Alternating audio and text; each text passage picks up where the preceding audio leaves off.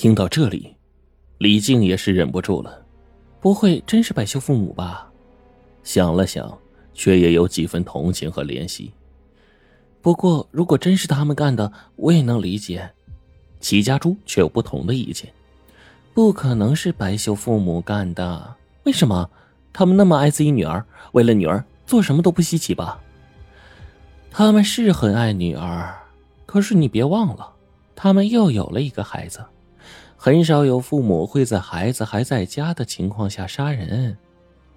众人都不出声了。可是，如果不是白父白母，又能是谁呢？几个人的讨论，就像当年警察的调查一样，陷入了迷局。正好王婶过来喊他们吃午饭，大家呀就先将这件事儿摆到一边。吃完饭，大家也都觉得有点累，想先回房间休息一下。一楼总共有三间房，都是摆着两张单人床，朝阳。陆思礼和江岩呢住在一号房，霍明和李静住在二号房，谢正阳和齐家珠住在三号房。我看房间打扫的还挺干净的，谢正阳说：“床单什么的就不用换了吧？”齐家珠眉头一皱：“那怎么行？洗的再干净也没有新的干净。”见江岩莫名其妙挠了挠头，霍明在一旁呵呵解释道。家猪啊，有洁癖啊！只要出去旅游去，床单、枕巾、被套都得买新的换上。江岩惊诧的一咂舌头，看不出来这姑娘还挺难伺候啊。回到房间，江岩就急忙关上门，转头一看，陆思礼呢，已经躺在床上闭上了眼睛。喂，江岩一屁股坐在床上问：“你今天从头到尾都没说几句话呀？光听他们几个不相干的人在那猜来猜去的，不像你啊。”他们可不一定是不相干的人。你先上网看看这六间房都是被谁拍下来的。江岩打开电脑，飞速的扫过去。第一间房是陆思礼拍的，第二、第三间都是谢正阳拍的。拍房的淘宝账号就是谢正阳的汉语拼音。拍下第四间房到第六间房的也是同一个淘宝账号，拼音是。不买梨零七零五，不买梨，江岩明白过来了，他不明所以的看向陆思礼，怎么了？这不就是他们那个台友吗？陆思礼看了他一眼，拿起了床头笔和便签然后飞速的写了几笔，便将这个便签啊丢给了江岩。江岩对着这个便签慢慢的看。不买梨等于李不买等于李慕白，李慕白这江岩的眼睛瞪得大大的。不买梨竟然是李慕白的变体，这是玩了一手字母重组啊！可是陆思礼呢，还嫌他惊吓的不够似的，又冷冷的加了一句：“二零七一五，就是李慕白吊死的那天。”江岩梗着脖子，干巴巴的吞了一口口水。这人到底跟李慕白什么关系啊？卢思礼摇了摇头。现在我也不知道，但是李慕白已经死了，不可能鬼魂重现。这个人，我们还是先叫他不买梨吧。可这和霍明他们有什么关系啊？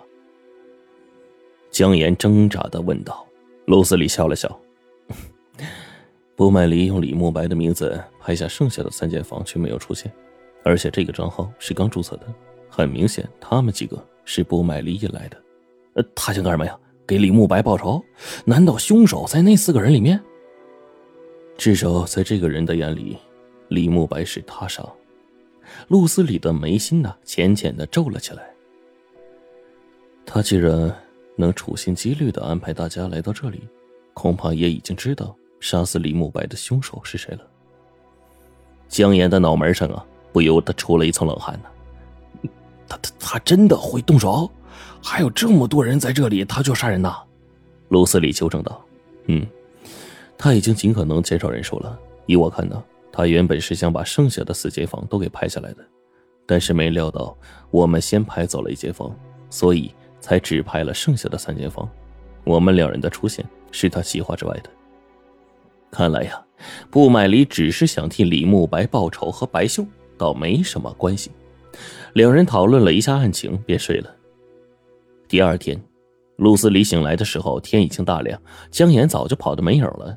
陆斯里来到院子里，王叔和王婶正在磨豆浆，见他起来，连忙招呼他吃早饭。到了傍晚，太阳快落山了，江岩一行人呢才赶回来。吃完饭回到房间，陆斯里就问道：“今天你们去干嘛了？”江岩摸了摸脑袋，就就在附近爬山呢。谁带的路？带路？江岩丈二和尚摸不着头脑。没没谁带路啊！说到这儿，忽然啊的一声响起来了。哎哎呦，好像那个谢正阳在前面走着。陆斯里又问：“他看地图了吗？”江岩就像是挤牙膏似的，在陆斯里的提问下，一点一点往外挤。好像也没有吧？难道他来过这里？